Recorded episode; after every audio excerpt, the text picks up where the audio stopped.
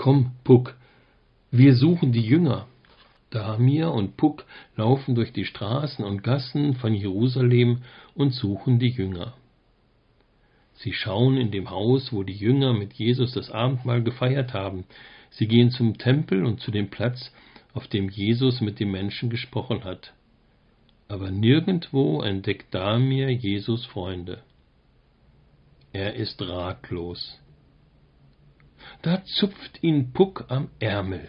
He, Puck, was soll denn das? Lass mich los, ruft Damir. Aber Puck lässt nicht los. Er zieht Damir so lange hinter sich her, bis sie vor dem Haus stehen, in dem Jesus mit den Jüngern übernachtet hat. Durch die dicke Holztür hört Damir leise Stimmen und Schluchzen. Vorsichtig öffnet er die Tür und geht hinein. Puck darf nicht ins Haus, eigentlich. Aber heute schimpft niemand mit ihm, als er leise hinter Damir durch die Tür geht. Alle Jünger sind versammelt. Einige weinen laut und verzweifelt, andere weinen leise und manche sprechen leise miteinander. Damir, ruft Petrus, hast du schon gehört, was Schreckliches mit Jesus passiert ist? Damir nickt und sagt leise, Jesus ist gestorben.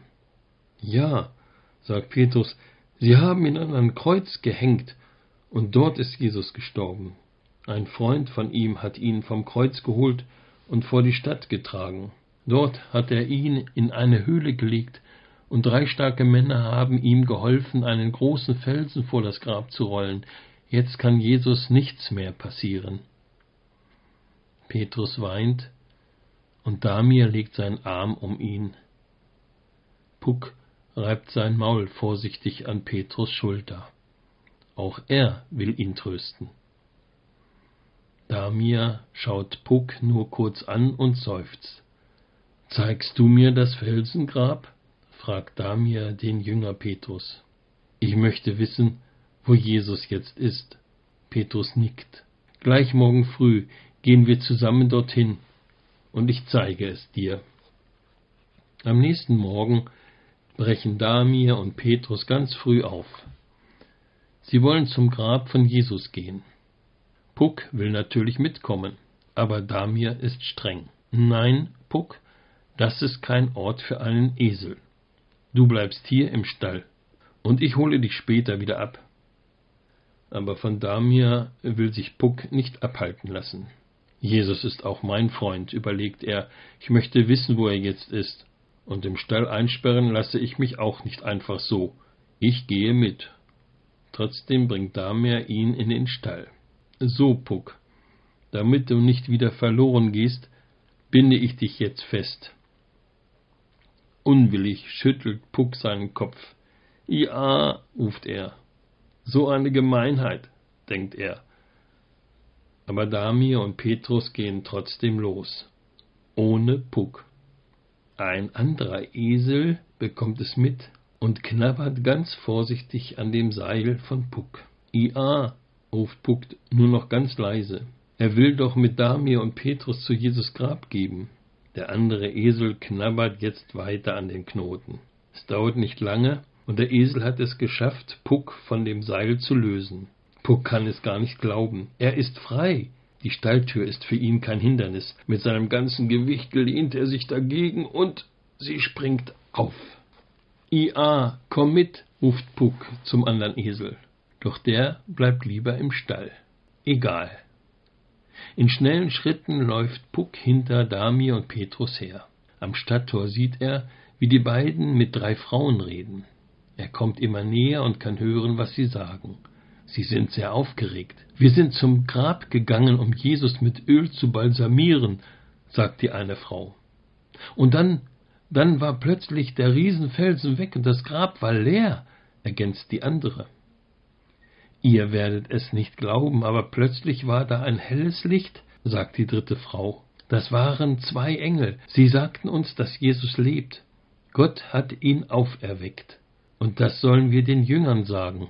Petrus kann tatsächlich nicht glauben, was die Frauen erzählen. Ich will es selbst sehen, sagt Petrus und läuft los zur Grabhöhle. Die Frauen gehen weiter nach Jerusalem, um den anderen Jüngern von ihrem Erlebnis zu berichten. Und Damir? Damir geht erst ein Stück den Frauen nach, und dann dreht er sich um und rennt doch lieber hinter Petrus her. Auch er will sehen, ob das Grab tatsächlich leer ist. Puck und Damir sind einige Stunden später auf dem Heimweg in Damirs Dorf. Es ist Zeit für sie, zurückzugehen. Die Familie und die Schafe warten sicher schon lange darauf, dass Damir zurückkommt. Die beiden gehen die staubige Straße entlang und Damir erzählt Puck von Jesus und vom leeren Grab, das er mit eigenen Augen gesehen hat. Wo ist Jesus denn jetzt nur? fragt sich Puck. Er ist nicht hier und nicht in Jerusalem, aber im Grab ist er auch nicht. In der Ferne sehen sie plötzlich eine große Staubwolke, die immer näher kommt. Bald erkennt Puck, dass die Wolke in Wirklichkeit zwei Männer sind, die schnell die Straße entlang rennen. Es sind Jünger. Als sie Puck und Damir bemerken, bleiben sie stehen. Sie sind ganz außer Atem. Was macht ihr denn hier? fragt Damir. Ihr seid doch heute Morgen erst nach Emmaus aufgebrochen. Stell dir vor, was wir erlebt haben. Du wirst uns nicht glauben, was passiert ist, ruft der eine Jünger. Und der andere erzählt Damir, wie sie auf dem Weg nach Emmaus einen fremden Wanderer getroffen haben. Er hat sie ein Stück begleitet und gefragt, weshalb sie so traurig sind. Wir weinen, weil unser Freund Jesus gestorben ist.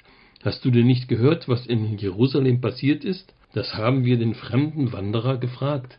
Er hat gesagt, wir sollen Gott vertrauen. Gott wird dafür sorgen, dass alles gut wird, erzählt der eine Jünger. Und dann, ergänzt der andere aufgeregt, dann haben wir mit ihm gemeinsam zu Abend gegessen. Der fremde Mann hat das Brot gebrochen und da haben wir erkannt, dass er in Wirklichkeit Jesus ist. Jesus lebt, so wie die Engel gesagt haben. Und dann war er plötzlich verschwunden. Wir müssen weiter, drängte eine Jünger. Wir müssen es allen Menschen erzählen.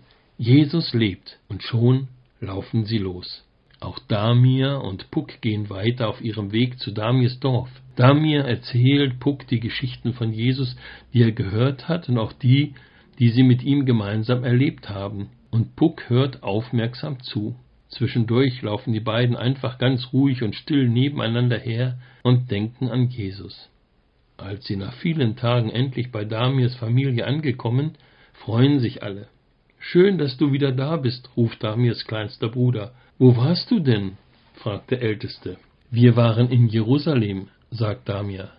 Stellt euch vor, was wir dort erlebt haben und während Pucks Kopf auf seiner Schulter ruht, beginnt Damir zu erzählen von Jesus, von dem Kreuz, von dem leeren Grab und dass Jesus lebt.